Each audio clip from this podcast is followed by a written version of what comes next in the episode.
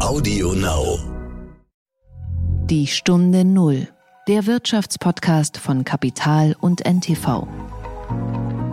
Wir machen den Zugang zum Kapitalmarkt günstiger und einfacher. Wenn das aber kritikwürdig ist, wäre es denn dann besser, den Zugang zum Kapitalmarkt teuer und kompliziert zu machen, wie es eigentlich meistens in der Vergangenheit der Fall gewesen ist. Man mag es kaum denken, aber die jungen Leute interessieren sich sehr auch für das ETF-Thema.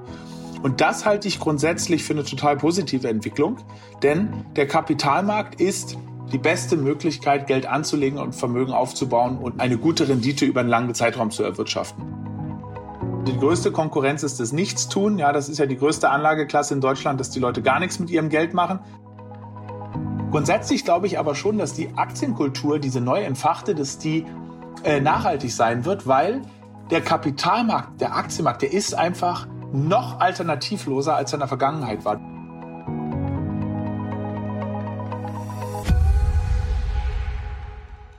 Herzlich willkommen zu einer neuen Folge von Die Stunde Null. Wir sind Nils Kreimeier und Horst von Butler. Schön, dass Sie uns wieder zuhören. Und Nils, wie du deinen Namen gerade in diese Lücke gesprochen ist, das klingt so, als ob du das schon seit Jahren machen würdest. Naja, ich, also meinen Namen kenne ich ja. Insofern ist das nicht so schwer. Heute reden wir über Aktien- und Geldanlage. Das ist ja ein Thema, das die Deutschen wirklich in dieser Krise entdeckt haben und manche auch wiederentdeckt haben vielleicht.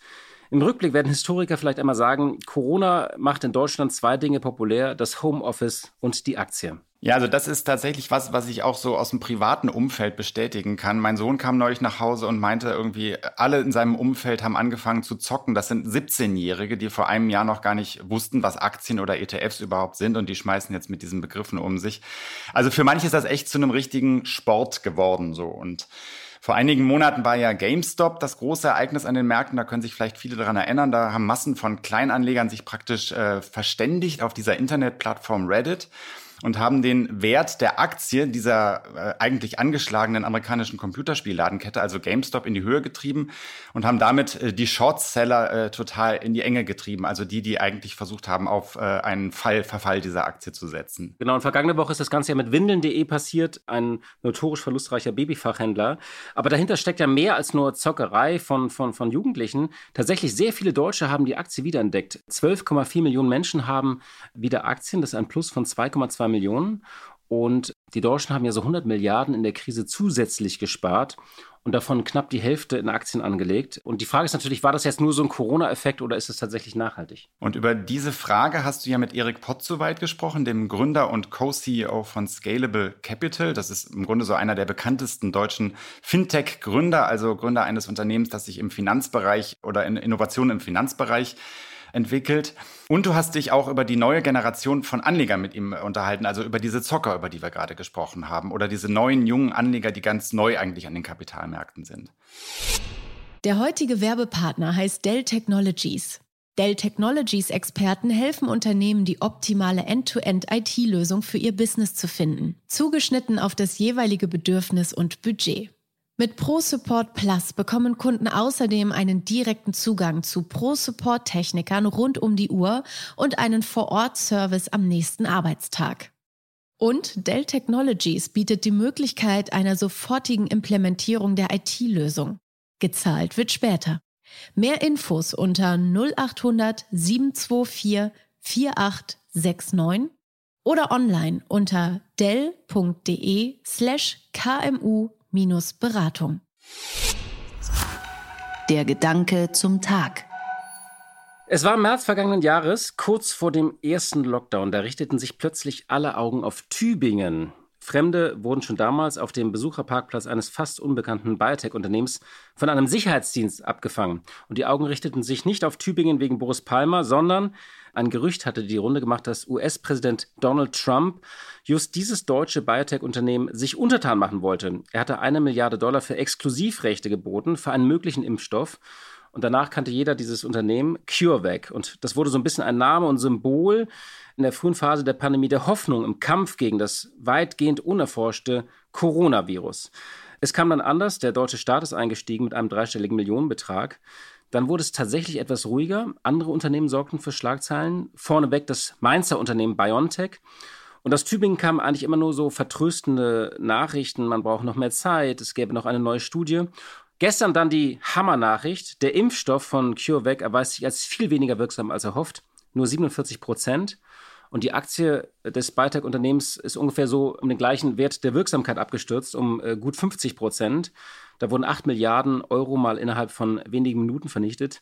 Nils, ich erinnere mich, als du mich letzten Sommer hier vertreten hast im Podcast, dann war das just das Thema und du hast damals im Podcast den Staatseinstieg eigentlich kritisiert, denn, weil der deutsche Staat ist ja im Sommer da eingestiegen mit 300 Millionen. Was hast du gestern gedacht? Haha, also ich könnte jetzt natürlich angeben und sagen, ha, ich habe recht gehabt, aber ich finde, die Sache ist insgesamt äh, viel komplizierter, weil wir haben ja inzwischen gelernt, dass ähm, staatliche Investitionen in Impfstoffunternehmen auch sehr segensreich sein können und uns allen wirklich weiterhelfen können. Beispielsweise der US-Impfstoff Moderna ist vom Staat unterstützt worden. Auch in BioNTech, also dem äh, Königsimpfstoff von allen, stecken ja durchaus öffentliche Gelder.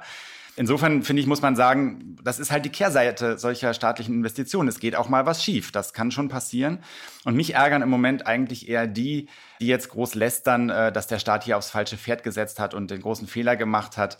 Nachdem es ja monatelang geheißen hat, man hätte alles noch viel mehr und viel früher fördern müssen, äh, um dann am Ende möglichst viel Impfstoff zu haben. Zumal der deutsche Staat tatsächlich mit seinem Investment, dem gehören jetzt ja noch so 16 Prozent, immer noch im Plus ist. Ich glaube, das ist, der Wert ist immer noch über eine Milliarde, was der deutsche Staat da hat. Ich glaube, das ist aber nicht die entscheidende Frage, denn was wir hier beobachten, also was hier passiert, das glaube ich wichtig, äh, ist eigentlich in der Branche der Normalfall. Also man muss es eigentlich umgekehrt sehen, was Sie bei Moderna und BioNTech erlebt haben, dass wirklich nach einem Jahr äh, ein Wirkstoff oder Impfstoff äh, gefunden wurde und damit noch einer solch hohen Wirksamkeit, das war eher ein Glücksfall. Ja, fast ein Wunder, haben ja auch manche gesagt.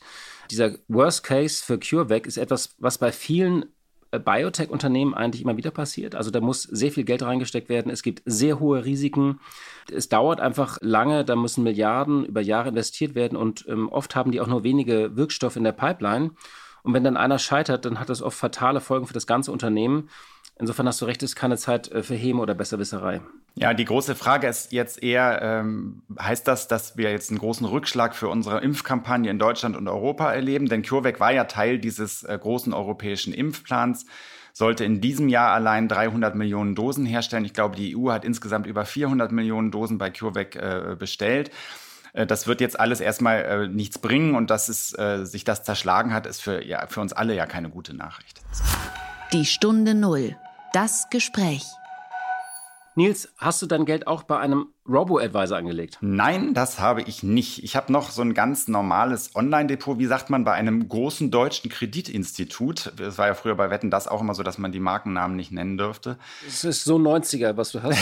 genau, genau, das ist total 90er, total angestaubt, aber äh, es wächst und gedeiht. Ich bin da auch ganz zufrieden mit und ich handle da ab, ab und zu einfach so ein bisschen vor mich hin, eigentlich ohne Hilfe von außen. Also ich mache das mit Robo-Advisor, was ich früher beim Tagesgeld gemacht habe. Ich, ich gehöre ja zu dieser berühmten Generation Person Ingdiba, die damals ihre ersten Ersparnisse äh, auf das Tagesgeldkonto äh, damals noch für dreieinhalb Prozent oder vier Prozent Zinsen gepackt haben. Damals gab es auch diesen schönen Begriff des Tagesgeld-Hoppings oder auch etwas deftiger der Tagesgeldschlampe. Ich habe jetzt tatsächlich so bei ein paar Robos das einfach mal ausprobiert, so zwei bis drei. Das geht natürlich nicht wie beim Tagesgeld, dass man das dann dauernd hin und her schieben kann. Aber wir sind damit beim Thema. Wir kommen zum heutigen Gast und er ist einer der Pioniere beim Thema digitale Vermögensverwaltung. Inzwischen nennen sie sich einfach eine Investmentplattform. Und zwar habe ich mit Erik Potzowait gesprochen. Er ist der Mitgründer und Co-Chef von Scalable Capital. Kurz ein paar Daten zu ihm. Nach seinem BWL-Studium in Kiel hat er einige Jahre bei Goldman Sachs in Frankfurt und London gearbeitet und ist dann 2013 zu dem Möbel- und Accessoirehändler Westwing gewechselt als Co-Chef für Deutschland. Ein Jahr später hat er dann Scalable Capital gegründet und zwar zusammen mit Florian Brucker, Adam French und Stefan Mitnick. Ursprünglich war das ein Unternehmen, das man Robo-Advisor nennt, also so eine Art digitaler Vermögensverwalter. Das sind Unternehmen, die legen mit äh, Algorithmen automatisch das Geld ihrer Kunden an, und zwar in der Regel auf Basis von ETFs.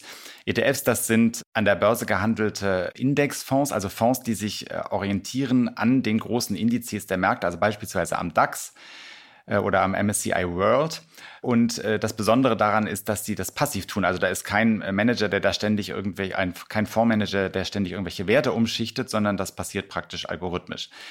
Und Scalable wurde bald dann einer der Marktführer in diesem Segment, also bei den Robo-Advisern, dank des Einstiegs des weltgrößten Vermögensverwalters BlackRock und auch dank einer Kooperation mit der Direktbank ING. Und Ende des Jahres 2019 knackte Scalable dann die 2 Milliarden Euro Marke an verwalteten Kundengeldern. Inzwischen hat das Unternehmen sein Geschäftsmodell ein bisschen erweitert. Vor ziemlich genau einem Jahr ist ein Neo-Broker entstanden, also eine Handelsplattform für Aktien, Fonds, ETFs und Kryptowährungen. Und das Ganze kann man nutzen zu einer Flatrate, die bei 2,99 Euro im Monat startet. Also ziemliche Kampfpreise kann man sagen, wenn man überlegt, dass man ein Vielfaches oft nur für einen Trade äh, bei, bei einer Bank zahlen muss. 2020 war durchaus ein anstrengendes Jahr für Scalable, weil der Algorithmus, sagen wir mal so, in diesem Crash einen nicht ganz so guten Riecher hatte und prozyklisch reagiert hat, äh, was zu einer schlechten Performance einfach geführt hat. Das Wachstum ging dann trotzdem weiter. Die haben inzwischen über 200 Mitarbeiter in München, in London, haben ein Büro in Berlin aufgemacht. Sie haben rund 250.000 Kunden und wachen inzwischen über ein Kundenvermögen von rund 4 Milliarden Euro. Da sind allerdings auch sozusagen die, äh, die Gelder aus der Trading-Plattform mit drin. Und seit wenigen Tagen ist Scalable auch ganz offiziell ein Einhorn mit einer Bewertung von 1,4 Milliarden Dollar. Denn in einer neuen Finanzierungsrunde konnte Scalable gerade 150 Millionen einsammeln. Und zwar von Tencent. Das ist eines der führenden Technologieunternehmen aus China.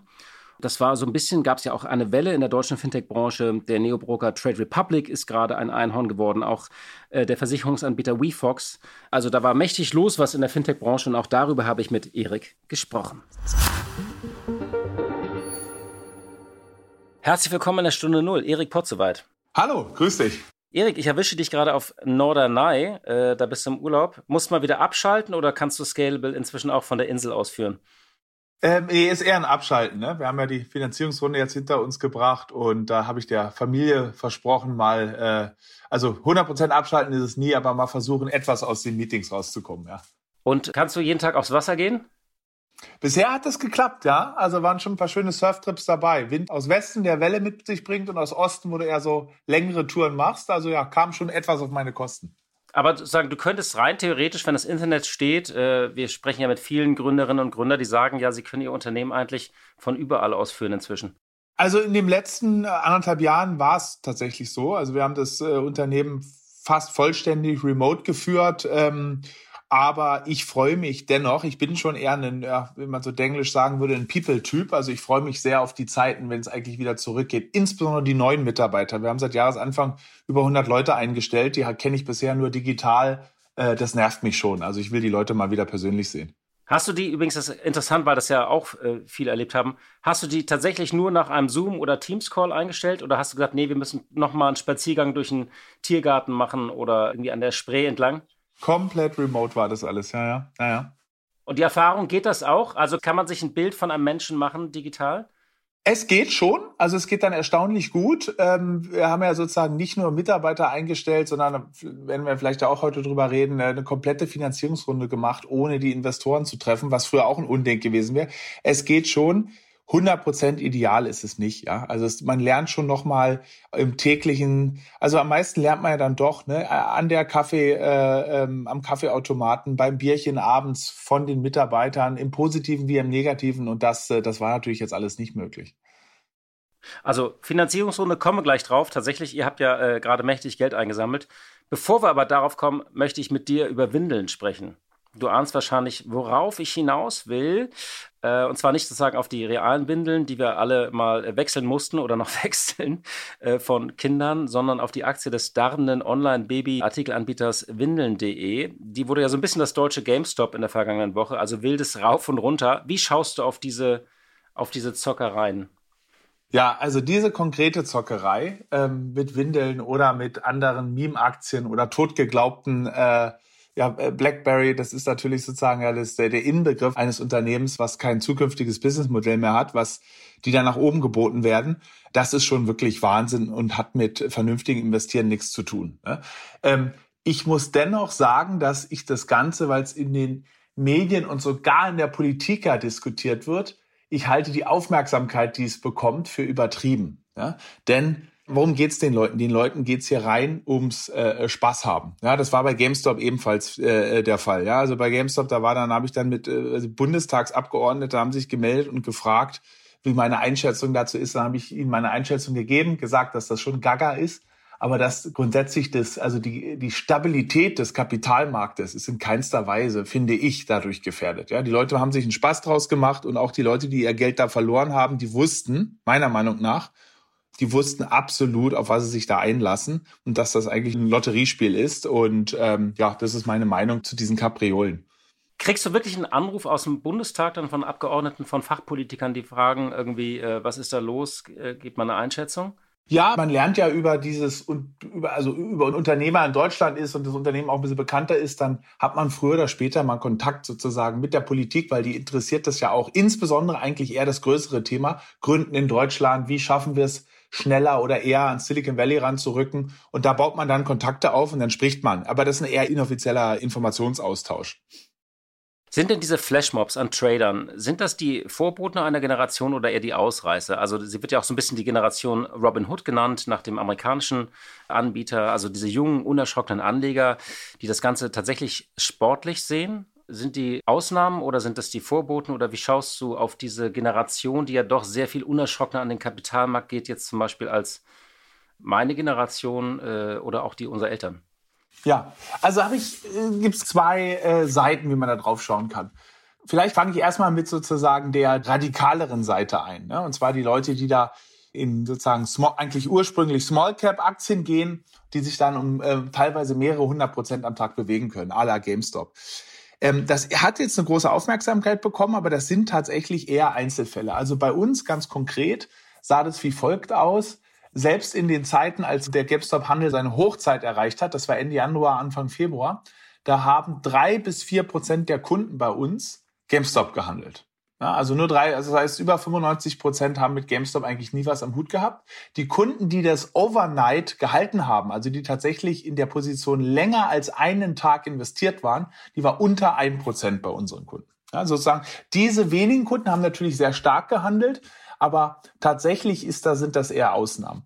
Jetzt ein bisschen weiter rausgezoomt, ähm, kann man schon sagen, dass da eine neue Generation an den Kapitalmarkt geht. Ja, wir sehen das bei uns, ist so circa ein Drittel der Kunden sind komplett neu. Das sind meistens junge Leute in ihren Zwanzigern oder zumindest unter 30 oder unter 35, die das eigentlich fast erstmalig an den Kapitalmarkt gehen, dort in Aktien investieren oder auch viel in ETFs. Ja, also man mag es kaum denken, aber die jungen Leute interessieren sich sehr auch für das ETF-Thema. Und das halte ich grundsätzlich für eine total positive Entwicklung, denn der Kapitalmarkt ist die beste Möglichkeit, Geld anzulegen und Vermögen aufzubauen und eine gute Rendite über einen langen Zeitraum zu erwirtschaften. Und äh, ja, das sieht man jetzt eigentlich in einer Ausprägung, wie man es die letzten 20 Jahre nicht mehr gesehen hat. Ich glaube, der Aktionärsstand in Deutschland hat sich jetzt gerade wieder sozusagen dem Allzeithoch, was er 2000 erreicht hat, mal wieder angenähert. Und grundsätzlich finde ich das eine total positive Entwicklung. Und man muss auch eins dazu sagen, auch wenn die, also ich persönlich ja ein großer ETF-Fan bin, den Leuten eigentlich immer sage, packt das Großteil eures Geldes in ein breit gestreutes ETF-Depot. Ich finde es trotzdem nicht schlecht, wenn die Leute sich mit Einzeltiteln beschäftigen, weil es bringt Menschen, insbesondere jüngere Menschen, näher an den Kapitalmarkt. Immer wenn man sich mit einem Unternehmen beschäftigt, dann auch beschäftigt, oh, warum ist das heute denn so stark runtergegangen oder so stark gestiegen, dann lernt man etwas über den Aktien- und Kapitalmarkt. Und äh, ja, diese Kultur brauchen wir in Deutschland. Ja, das stimmt. Zumal ja irgendwie ETF-Sparen ist ja so ein bisschen auch so vernünftig geworden, ne? wie viel Sport treiben und Obst essen. Ähm, das gehört, äh, also gehört eben auch Schokolade dazu. Aber jetzt nochmal zu diesen, äh, ihr habt ja einen Neo-Broker gestartet im vergangenen äh, Juni. Hast du dir mal trotzdem mal Gedanken gemacht, ob ihr diese wilden Spekulationen mit so Kampfpreisen wie 2,99 Euro im Monat trotzdem auch befeuert? Ja, also ähm, ich ähm, höre die sozusagen die Kritik an Neobrokern. Ja, manchmal kommt sie so, oftmals kommt sie eigentlich von den traditionellen Banken, wo ja immer noch das Großteil der Geldanlage sozusagen stattfindet. Also die meisten Leute gehen an den Kapitalmarkt über ihre Versicherung und über ihre Hausbank. Ja, die ist dann, ach, diese Apps, die sind so einfach und es ist so günstig. Also bei uns, wie gesagt, kostet der Handel ja 2,99 pro Monat, nicht pro Trade, sondern pro Monat und dann kannst du alle Aktien, alle ETFs handeln. Und meine Gegenfrage ist dann immer, also wir machen den Zugang zum Kapitalmarkt günstiger und einfacher. Wenn das aber kritikwürdig ist, wäre es denn dann besser, den Zugang zum Kapitalmarkt teuer und kompliziert zu machen, wie es eigentlich meistens in der Vergangenheit der Fall gewesen ist. Und das glaube ich halt nicht. Ich glaube grundsätzlich die positiven Effekte, die es hat, wenn du viele Leute, insbesondere junge Leute an den Kapitalmarkt bringst, die überwiegen. Und vielleicht noch ähm, ein Punkt, äh, also wir sind ja Neo-Broker, ist enorm günstig, enorm einfach bei uns zu handeln. Dennoch sind bei uns 60 Prozent der Gelder im Broker, ja, im Broker liegen in ETFs. Das heißt, die meisten Leute, die einen Neo-Broker verwenden, nutzen das tatsächlich für eigentlich für den ETF-Handel und für ETF-Sparpläne. Also mehr als die Hälfte der Kunden bei uns hat einen ETF-Sparplan, wo man sozusagen kontinuierlich jeden Monat per Lastschrift wird das Geld eingezogen und in ETFs investiert. Das ist eigentlich die, ja, wie man es äh, schulbuchartig unterrichtet, die vernünftige Art der Geldanlage. Aber es gibt natürlich auch Anleger, die traden oder Daytrading machen. Ihr seid ja mal ganz klassisch als sogenannter Robo-Advisor gestartet, also digitaler Vermögensverwalter. Ähm, das waren tatsächlich die großen ähm, ETF-Portfolios. Was wird denn für die Zukunft wichtiger eigentlich für euch? Also wollt ihr mehr ein Broker sein oder wollt ihr mehr ein Robo-Advisor sein, also ein klassischer Vermögensverwalter?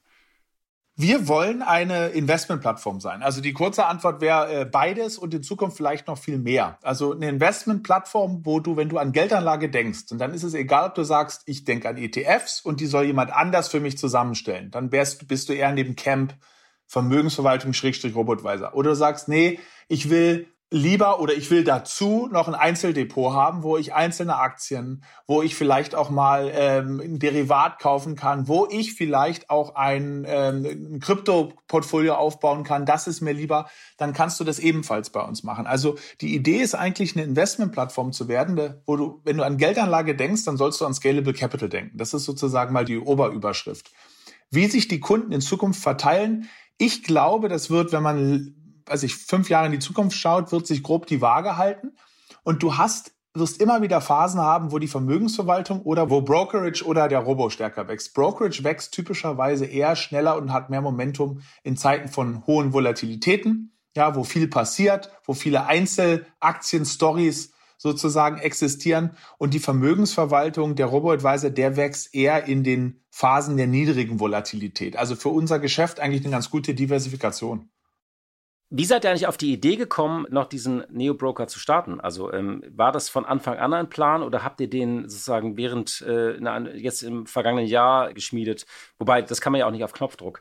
Nee, so schnell geht's dann doch nicht. Also wir haben die Idee sozusagen mal, ähm, ähm, die konkretere Idee ist 2018 entstanden. Dann haben wir Ende 2018 entschieden, wir machen das. Und ein richtiges Team haben wir dann im Frühjahr und im Sommer 2019 draufgesetzt. Das heißt, die Entwicklungszeit hat dann ein Jahr gedauert. Ähm, aber die Entscheidung ist noch mal ein Jahr vorher, also vor zwei Jahren gefallen. Und ja, warum haben wir das gemacht? Die allererste Idee, wir konnten ja damals auch nicht abschätzen, dass Corona und dergleichen kommt, sondern die allererste Idee war eigentlich, wir konnten es technisch recht gut umsetzen, denn der Broker ist technisch gar nicht so weit von der Vermögensverwaltung entfernt, also was sozusagen die ganze Infrastruktur dahinter, äh, die, die der hinterliegende Infrastruktur angeht. Und zum Zweiten haben wir, wie gesagt, was ich in der vorherigen Antwort beschrieben habe, diese Idee schon seit längerem gehabt, eine Investmentplattform aufzubauen. eine Investmentplattform aufzubauen, wo der Kunde alles Mögliche machen kann. Denn wir, wir haben bei unseren Robokunden ebenfalls gesehen, der Kunde hat nicht nur Robo gemacht, sondern 80 Prozent der Robokunden oder mehr als 80 Prozent sogar, die haben schon ein Brokerkonto. Das haben sie halt meistens bei einer anderen Bank gehabt, weil wir bisher ja vor Sommer letzten Jahres noch keinen Brokerage-Offering hatten und haben gesagt, das passt sehr gut. Das können die Kunden dann sozusagen aus einer Fintech-App bekommen. Ja, und so ist die Entscheidung gefallen und das Timing war jetzt im Nachhinein natürlich super. Mitten im, im Jahr 2020 äh, sozusagen im Lockdown äh, lanciert. Noch besser wäre es natürlich gewesen, wenn wir noch ein halbes Jahr früher gewesen wären, aber äh, Timing war immer noch sehr gut. Aber sag mal, wie viel Geld verbrennt ihr bei 2,99 äh, da pro Kunde? Also äh, ich meine, bei, sogar bei einer Direktbank zahlt man ja oft noch 19,90 Euro pro Trade. Ja. Und die galten ja schon als günstig. Ja, also das ist ja gerade. Oder 9,90 Euro galt als günstig. Genau, also das, ist, das ist ja äh, absolut, das ist ja sozusagen gerade die Attraktivität für einen Kunden. Ne? Dass er das jetzt hier nicht irgendwie nur 1 Euro oder 2 Euro oder, oder, oder 20, äh, 30 Prozent günstiger kriegt, sondern eigentlich 90 Prozent günstiger als, als bei sozusagen bei den klassischen Anbietern. Ähm, ja, wie ist das Modell? Also zum einen muss man sagen, das steckt ja auch in dem Namen Neo drin. Wir sind halt komplett mit der Technologie sozusagen auf der grünen Wiese konnten wir starten. Ja, wir konnten also das äh, ist ja grundsätzlich ein Vorteil von Fintech-Unternehmen, dass sie mit modernster Software, mit modernster Technologie starten können und dann sozusagen ähm, nicht auf, ja, wie man auf Englisch sagt, sogenannten Legacy-Systemen hockt, die unter Umständen manchmal Jahrzehnte alt sind und mit Programmiersprachen betrieben werden, die heutzutage eigentlich gar nicht mehr an, äh, ja, in Informatikkursen unterrichtet werden. Das ist ein Vorteil. Und nicht zwei große Banktürme in Frankfurt mit tausenden Mitarbeitern. Genau, das habt ihr auch nicht. Richtig, und nicht, und nicht Banktürme in, äh, ich weiß jetzt gar nicht, wen du da meinst, ja, aber äh, äh, mit Banktürmen in Frankfurt, also die physische Infrastruktur hast du nicht. Und grundsätzlich ist das Modell halt etwas anders. Ne? Also du nimmst das Geld sozusagen nicht pro Trade, sondern du nimmst eine sehr geringe Gebühr. Bei uns, wie gesagt, diese monatliche Gebühr da von 290 pro Monat. Und die hast dann noch weitere Einkommensquellen in so einem Broker. Ja, also du vereinbarst beispielsweise mit Anbietern von Produkten, also äh, wenn jetzt ein, der Kunde dann einen Fonds kauft oder ein Derivat kauft oder ein ETF kauft, dann kannst du dort ebenfalls ähm, dann kann, wirst du sozusagen dafür, dass du die Produkte in dein, wenn du so willst, Supermarktregal stellst, bekommst du dort eine Vergütung. Ja, nicht im Robo-Advisor, dort würde das nicht zu den Interessen passen, aber beim Broker ist es eigentlich gang und gäbe. Und dann kannst du ebenfalls mit den Marktplätzen, zu denen sozusagen bei denen die Geschäfte ausgeführt werden, ebenfalls Vereinbarungen treffen. Und im Summe ist es dann so, dass ähm, der Trade sehr viel günstiger für den Kunden wird, aber trotzdem noch ökonomisch für den Betreiber, also für den Broker. Wer ist denn eigentlich jetzt euer Hauptkonkurrent? Schaust du noch eher so auf einen Liquid oder Common West, also die anderen Robo-Advisor, die auch ganz unterschiedlich positioniert sind? Oder schaust du noch mehr auf Trade Republic? Und wie neidisch bist du auf deren eine Million Kunden? wenn man die einzelnen Segmente, also dieses Robo-Advice-Geschäft, wir haben ja drei Businesses eigentlich. Wir haben Robo-Advice-Geschäft für Endkunden, wir haben Robo-Advice-Geschäft für ja, Software as a Service, also B2B-Bereich, und dann haben wir den Neo-Broker jetzt ganz neu.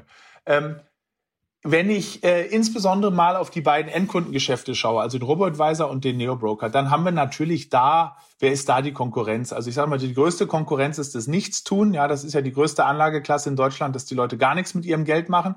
Aber wenn du jetzt konkret sozusagen sagst, naja, welche Unternehmen schaut ihr euch da an, dann sind im Robo-Advisor-Bereich, ja, sind es typischerweise die anderen Fintechs, die da ebenfalls Robo-Advice betreiben. Du hast jetzt ein paar Namen genannt. Im Neo-Broker-Bereich ist es tatsächlich so, da ist eigentlich für uns, was das Wachstum, die Kapitalkraft angeht, der einzige wirkliche Konkurrent in Deutschland äh, oder in Europa äh, Trade Republic. Ja, und was die Investmentplattform aber angeht, also ein Fintech, bei dem das alles aus einer Hand kommt, da würde ich mich wirklich schwer tun, jetzt aktuell einen zu nennen, ne? weil Trade Republic macht, wie gesagt, nur Brokerage, kein Robo-Advisor. Die Robo-Advisor, ähm, die einem einfallen, machen kein Brokerage. Ja, also ähm, ich glaube, dort sind wir zumindest, was unsere Größe jetzt angeht, ja, die Assets, die wir auf der Plattform haben, da sind wir, glaube ich, in Europa im Fintech-Bereich erstmal ohne Konkurrenz, aber da, da, da wird sich bestimmt noch einiges tun, andere werden vielleicht auch noch die Dienstleistungen da ausweiten. Ja. Bevor ich auf deine Finanzierungsrunde komme, muss ich noch einmal ganz kurz nach eurem Algorithmus fragen. Ist, ja. ist ein bisschen Salz nochmal in alte Wunden streuen, ich weiß, aber äh, vor einem Jahr hat ja in diesem Crash Scalable keine gute Figur gemacht, hast du auch oft erklärt, auch hier schon im Podcast. Da ging es runter, äh, der Robo hat nicht gegengesteuert, das hing sozusagen an einer bestimmten Programmierung, das ja nicht für so einen harten Crash äh, ausgelegt war. Das führte ja dazu, dass so Kunden, die zum Beispiel so im Herbst 2019 äh, erst ihr Depot eröffnet hatten, nach dieser ganzen Erholung immer noch eine Nullrendite hatten. Also nachdem der Markt wieder hochgegangen ist, mussten die erstmal äh, diese immensen Verluste ausgleichen. Wie sehr hat euch das geschadet im Rückblick, wenn du jetzt so Bilanz siehst? Weil im Moment geht der Markt ja nach oben. Und wie habt ihr sichergestellt, dass das nicht nochmal passiert?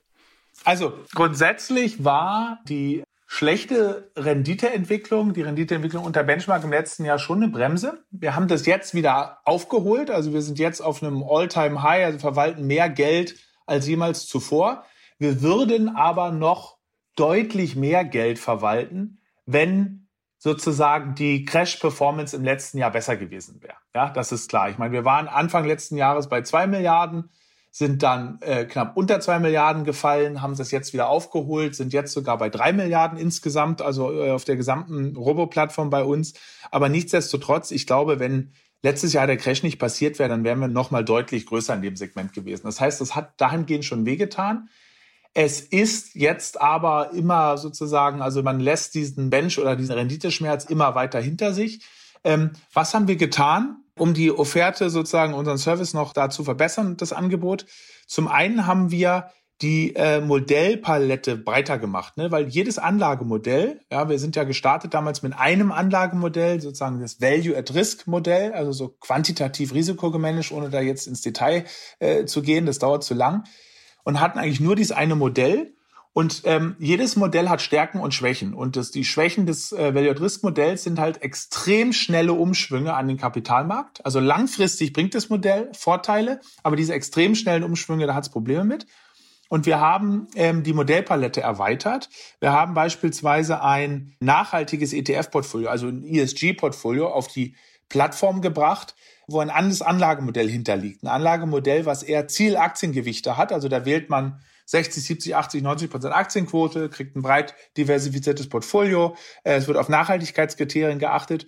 Und äh, diese Modelle kommen durch diese schnellen äh, Risikoumschwünge deutlich besser durch. Also wir verbreitern uns da, wir werden auch noch weitere Anlagemodelle auf die Plattform bringen. Ähm, das ist eigentlich typischerweise, was man von größeren Vermögensverwaltern auch sieht, dass sie nicht nur ein Modell haben, sondern sozusagen auch eine breitere Palette an Anlagemodellen auf der Plattform bieten. Und da vielleicht zu dem ESG noch ganz kurz, selbst ein bisschen unterschätzt, ja, das ist nämlich ähm, kein Nischenthema, was sich sozusagen nur in den Zentren der Metropolen äh, in Berlin-Prenzlauer Berg abspielt, sondern das ist bei der Kundschaft allgemein ein total Riesenthema. Also aktuell ist es so, dass... Die fragen das nach, ja? Die ja, fragen also, das äh, aktiv nach. Ja, aktuell ist tatsächlich so, dass über die Hälfte der Kunden, oder über 60 Prozent fast noch, der Neukunden gehen in diese nachhaltigen Anlagemodelle. Ja, also es ist ein Riesenthema, das ist ein Riesenthema, sozusagen auch also die Mehrheit will grün anlegen. Der Neukunden. Die, die, genau, also zumindest äh, grün investieren. Ne? Ob sie dann grün wählen, ist immer noch eine andere Frage, ja. Ja, das, ist, das meinte ich. Also die wollen grün ja. anlegen. So, grün genau. wählen gerade gesagt? Habe ich mich ja, versprochen? Ich glaube, du bist schon Nein, sehr im äh, Wahlkampf. Nein, nein, ja, ja, aber da, ähm, äh, das ist, äh, genau, da geht so ein bisschen einiges durcheinander. Also, mich interessiert, ja, aber das ist ja das Interessante. Deine Botschaft ist, es ist kein Nischenthema, sondern es ist ein großer Trend. Ja, es ist kein Nischenthema. Es ist wirklich kein Nischenthema. Und wie gesagt, ein bisschen äh, unterschätzt, als wir damals gestartet sind, und ist ja noch gar nicht so lange her, 2016, da kam ab und zu mal die Frage, bietet ihr auch nachhaltige Investments an? Und ähm, dort damals war es immer noch so, die Produktpalette von den Anbietern war noch nicht so gut.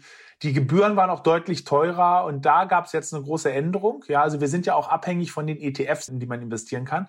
Und dort haben die Anleger, insbesondere die großen, also BlackRock beispielsweise hat sich das ja total auf die Fahne geschrieben, dieses nachhaltige ESG-Investment voranzutreiben. Die Gebühren wurden da enorm gesenkt. Es wurde sehr viel Geld investiert. Das macht die Spreads enger, das macht die Produkte liquider. Also heutzutage kannst du ein äh, global diversifiziertes Portfolio problemlos auch mit ESG-Kriterien aufbauen. Ähm, das war vor fünf Jahren noch anders. Also es ist ein gigantisch großes Thema. Ihr habt gerade Geld eingesammelt, 180 Millionen Dollar. Ihr seid jetzt mit 1,4 Milliarden bewertet, also auch ganz offiziell Unicorn. Fühlt sich bestimmt gut an. Die Finanzierungsrunde wurde von Chinas führendem Technologieunternehmen Tencent angeführt. Die bestehenden Investoren bleiben an Bord. Wie war es eigentlich mit den Chinesen zu verhandeln?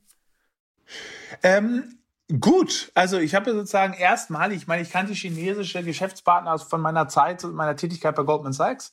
Aber jetzt sozusagen mit dem Venture Capital Arm von Tencent, ja, vielleicht da noch ganz kurz dazu, das ist nicht so, dass die ab und zu nur so ein kleines Investment machen, sondern Tencent ist generell einer der größten Venture Capital Investoren weltweit. Die haben in über 800 Unternehmen investiert. Die sind sogar sozusagen ähm, investieren noch mehr als Google Ventures. Das ist der zweitgrößte Corporate VC und sind dabei ja, bei großen Unternehmen Tesla, Spotify dergleichen investiert, aber beim Fintech-Bereich auch Nubank, N26. Also sind da sehr umtriebig. Nee, die sind, äh, ja, ach, eigentlich, äh, man merkt keinen Unterschied zu einem Silicon Valley äh, Investor. Ja? Hochprofessionell, die Leute, mit denen man auch spricht, die waren alle auf amerikanischen Ivy League äh. Also ja, um ehrlich zu sein, äh, merkt man da keinen Unterschied, ob du jetzt mit einem Top Silicon Valley VC sprichst oder mit dem Team von Tencent. Ja? Warum Tencent? Also was war wichtig da für euch? Also der Zugang zum asiatischen Markt vermute ich ja nicht, weil die Chinesen legen ja nochmal ganz anders an und, und, und, Asiaten und der Markt ist, wird da ja auch von anderen Technologieriesen abgegrast. Oder habt ihr einfach gesagt, ihr wolltet einen starken Investor haben? Was hat da den Ausschlag gegeben? Genau, also äh, wir werden jetzt nicht nach China gehen. Unser Markt ist äh, zumindest jetzt erstmal auf die nächsten Jahre hier Kontinentaleuropa. Äh, was hat den Ausschlag gegeben? Also wir, Tencent wurde uns vorgestellt aus unserem existierenden Investorkreis und damals schon immer mit der Zusage, dass man dann großer Fan ist, dass man einige Investitionen mit denen zusammen gemacht hat und die als sehr gut erachtet. So. Ähm, und dann haben wir nicht nur mit denen, sondern auch mit anderen Investoren natürlich gesprochen. Und am Ende war es dann eine Kombination aus, ja, man hat sich auf die Terms relativ schnell auch geeinigt. Also dieses Jahr, obwohl das unsere größte Finanzierung war, 180 Millionen, war es die schnellste, sozusagen die schnellste Finanzierungsrunde, die wir hingelegt haben. Also der, der ganze Prozess, um den Investor dann zu finden, der hat eigentlich dann nur drei Wochen gedauert. Da zieht sich dann natürlich danach noch sozusagen dieses ganze äh, ja, äh, Shareholder Agreement und die ganzen ähm, sozusagen Due Diligence Prozesse, aber um den sozusagen, um auf sich die Terms und den Investor zu einigen, das war diesmal für uns in der Rekordzeit. Und was uns dann interessiert, also einmal fand ich es eine ganz interessante Pol sozusagen. Wir haben ja mit BlackRock den größten Vermögensverwalter der Welt, äh, amerikanisches Unternehmen, und jetzt mit Tencent das größte Unternehmen aus Asien, aus China. Ja, die Marktkapitalisierung sind ja so knapp 700 Milliarden groß. Ja, eigentlich fand ich das einen ganz schönen Gegenpol, wenn man so möchte. Und zum Zweiten, was bei Tencent sehr interessant ist, die verstehen halt Mobile Internet wie kein zweiter. Ja? Und das wird ja immer wichtiger. Also wir haben jetzt über Neobroker am Anfang gesprochen, ah, der Preis ist so günstig. Eine ganz große Komponente die äh, ultra wichtig ist, ist ebenfalls dieser enorme Fokus auf Smartphone. Ja, also man spricht nicht nur mal von Online-Brokern, sondern die sind eigentlich Mobile-First-Broker. Und in Asien, insbesondere in China, ist dieses Mobile-Thema halt, also, oder um es anders auszudrücken, wer Mobile-Internet verstehen will, der muss nach Asien schauen und nicht nach Westen. Viele Deutschen haben ja die Aktien entdeckt, du hast es vorhin angesprochen. Jeder dritte Deutsche hält inzwischen Aktien für die attraktivste Anlageklasse, äh, lautete gerade so eine Spiegelumfrage. 12,4 Millionen der Deutschen haben Aktien. Das ist ein Plus von 2,2 Millionen im vergangenen Jahr. Und 50 Milliarden ungefähr wurden neu in Aktien angelegt. Ist das so ein Corona-Effekt oder glaubst du, dass das wirklich nachhaltig ist, dass wir jetzt nicht irgendwie so eine Dotcom.2 Deutsche Telekom äh, Revival-Trauma haben? Also ich hoffe natürlich, dass es nachhaltiger ist und ich glaube auch, es ist nachhaltig. Also natürlich, Corona kann man da nicht ausblenden. Corona hat diesem Markt natürlich geholfen. Also die Leute mal direkt gesprochen waren mehr oder minder zu Hause eingesperrt. Es wurde extrem viel Geld gedruckt. Das floss in alle Bereiche, in den Immobilienmarkt, in den Aktienmarkt, auch in den Holzmarkt, wie ich höre. Also damit man sich nochmal auf der Zunge zergehen lässt. Knapp 20 Prozent der weltweiten Dollar, die es gibt auf der ganzen Welt, sind im letzten Jahr gedruckt worden. Ja, so enorm war sozusagen der Geldzuwachs, der Geldmenge. Und das hat natürlich allen Assets den Preisdruck nach oben beschleunigt und das hat absolut geholfen. Grundsätzlich glaube ich aber schon, dass die Aktienkultur, diese neu entfachte, dass die äh, nachhaltig sein wird, weil der Kapitalmarkt, der Aktienmarkt, der ist einfach noch alternativloser, als er in der Vergangenheit war. Du hast .com genannt, da mal folgendes Beispiel. Zu Zeiten von .com war die Rendite, die ich bekommen habe, wenn ich dem sichersten Geldgeber der Welt, dem sichersten Kreditgeber der Welt, ne, also der USA, wenn ich dort kurzlaufende US-Staatsanleihen gekauft habe, habe ich noch fünf bis sechs Prozent bekommen. Fünf bis sechs Prozent. Also meine Alternative gegenüber dem Aktienmarkt war kurzlaufende US-Staatsanleihen, die sicherste Anlageform der Welt, mit fünf bis sechs Prozent. Heutzutage sind selbst die US-kurzlaufenden Anleihen bei null oder ich glaube sogar ganz kleinen Schnaps im Negativen. Das heißt, es gibt einfach keine Alternative. Wer sein Geld nicht nur aufbauen will, sondern einfach schützen will in der Zukunft, für den führt einfach um diesen Aktienmarkt gar keinen Weg dran vorbei. Das ist das eine. Und zum anderen finde ich auch gerade die junge Generation, die hat einen anderen Zugang dazu, weil die Unternehmen, die die große Marktkapitalisierung treiben, das sind nicht mehr irgendwelche Industriekonglomerate, wie es vielleicht mal so in 80ern und 90ern der Fall gewesen ist, sondern das sind Unternehmen, die meistens noch nicht mal 20 Jahre existieren und die die jungen Leute mit groß gemacht haben, wenn man so möchte. Ja, also man weiß einfach, wer ein Facebook ist. Man weiß, was ein Snapchat ist. Also in Amerika geht Robin Hood an die Börse. Wahrscheinlich, ich schätze, 40, 50 Milliarden Bewertung. Man kennt diese Unternehmen, hat sozusagen selber deren Entstehen miterlebt und hat deswegen, glaube ich, nochmal einen anderen Zugang, als wenn es so ominöse äh, Großkonglomerate äh, sind, die da die große äh, Börsenbewertung ausmachen. Überlegst du auch einen Börsengang? Noch nicht. Später ist es eine Alternative für uns, ganz klar. Ähm, aber ich glaube, in den nächsten zwei oder drei Jahren unwahrscheinlich. Wir haben jetzt erstmal privates Geld eingesammelt und bauen die Firma jetzt weiter aus. Christian Hecker von Trade Republic sieht ein Potenzial von 10 Millionen Kunden in Deutschland. Äh, ist das auch eine realistische Zahl? Ja, ich, also konkrete Zahlen in Deutschland, äh, ja, ich weiß ich, äh, gebe ich jetzt noch nicht so raus, äh, aber grundsätzlich kann ich mir schon vorstellen, dass der Markt deutlich größer wird, ja. ja. Vielleicht nochmal zu dem Fintech-Boom. Ihr seid Unicorn jetzt geworden durch die Finanzierungsrunde. Und es war ja tatsächlich sozusagen, das erste Unicorn war ja bekanntlicherweise die Digitalbank 26. Äh, WeFox ist vor kurzem, das so ein äh, digitaler Versicherer. Trade Republic hat mir erwähnt. Jetzt äh, ihr, warum kommt das jetzt plötzlich so Schlag auf Schlag? Ist einfach wahnsinnig viel Geld im Markt oder wie schaust du auf diesen plötzlichen, dieses Abheben der Fintech-Branche? Also ähm, genau, du hast es erwähnt, sozusagen diese Unicorns oder Einhörner im Fintech-Bereich gibt es jetzt, glaube ich, eine Handvoll oder vier, vier, fünf Stück. Ja, vielleicht da nochmal kurz kurzes Kommentar, weil ich habe mich bisher immer so gescheut, überhaupt über Bewertungen zu sprechen. Wir haben es noch nie in unsere Pressemitteilung gepackt, auch diesmal nicht. Auf Nachfrage haben wir es natürlich sozusagen rausgegeben, weil man es eben Handelsregister irgendwann selber äh, nachrechnen und einsehen kann.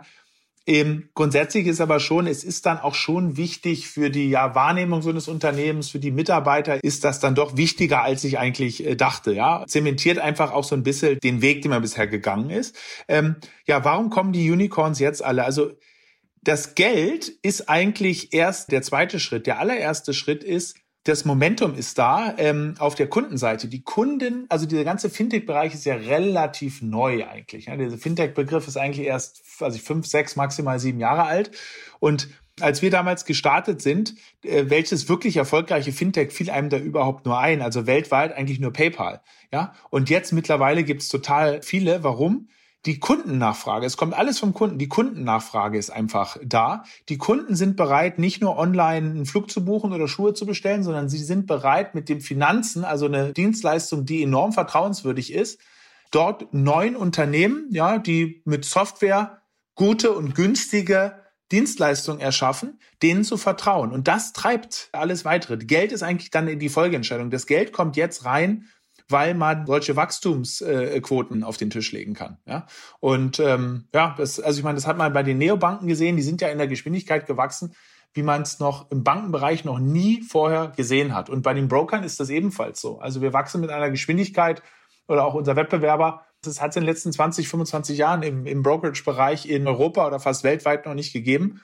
Und ja, das zieht die großen Investoren dann sozusagen nach. Meine letzte Frage. Ähm, ich überlege gerade für meine Kinder, dass sie mal sozusagen ihre Sparbüchse irgendwie zur Bank tragen. Ich bin dann immer noch in eine Bankfiliale gegangen und ich überlege jetzt gerade so, gehe ich noch mit in so eine klassische Filiale, um denen das nochmal zu zeigen und eine Bank zu öffnen, wie sie ihr Geld da reintragen, ihre Sparkasse? Oder soll ich gleich irgendeine App runterladen? Ich, ich nenne jetzt hier keinen sozusagen und sage, pass auf, wir schieben das darüber und ihr macht das gleich übers Handy. Was würdest du mir da raten? Ja, also äh, wenn du, du willst natürlich vor deinen Kindern ja natürlich auch als moderner Dad dastehen, ne? dann musst du das ja über die App machen. Ja? Also äh, ähm, ansonsten wird der Bankenbesuch, da die verwechseln das später, die denken, du warst in einem Naturkundemuseum mit denen. Ja? Ähm, nein, also Scherz beiseite, nee, du musst es über die App machen, weil gerade für diese junge äh, Generation, oder du sprichst ja jetzt wahrscheinlich von den noch jüngeren, für die ist wir selber, und so ertappe ich mich ja selber, man redet dann immer, ähm, ja, äh, das ist was ich, Internet, mobiles Internet und dann sozusagen der Filialbetrieb, das ist noch das echte Leben. Für die junge Generation ist das kein Unterschied mehr. Deren echtes Leben spielt sich am Mobiltelefon ab oder zu großen Teilen mit ab. Ja? Also von daher, ähm, ja, ich glaube, du nicht nur von der Erfahrung her für deine Kinder, sondern auch von der Günstigkeit und von der Einfachheit, ja, da äh, fast kostenlos ETF-Sparplan einrichten, ja, äh, an der App jederzeit schauen, äh, wo es steht. Wenn man irgendeine Frage hat, kann man da sofort ein Chatforum wie bei WhatsApp eröffnen. Das ist die Zukunft der Geldanlage und von daher würde ich natürlich äh, dafür der Befürworter sein. Erik, vielen Dank für das Gespräch. Vielen Dank, Horst. Danke. Alles Gute nach Berlin. Blick in die Märkte. Und wie jeden Freitag schalten wir auch diesmal wieder zu unserer Kollegin Katja Dofel. Sie leitet in Frankfurt das Börsenstudio von NTV. Hallo, liebe Katja. Hallo nach Berlin. Es gab ja wieder mal einen Börsengang in dieser Woche in Deutschland und zwar von einem der Hoffnungsträger der Modebranche, der Fashionbranche, About You.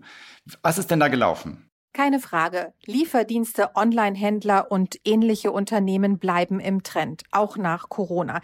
Das zeigen Verbraucherbefragungen und vor allem die Geschäftsentwicklung dieser Unternehmen. Kein Wunder also, dass nun auch dem Mode-Online-Händler About You einer Tochter des Handelskonzerns Otto in Hamburg ein gutes Börsendebüt gelungen ist.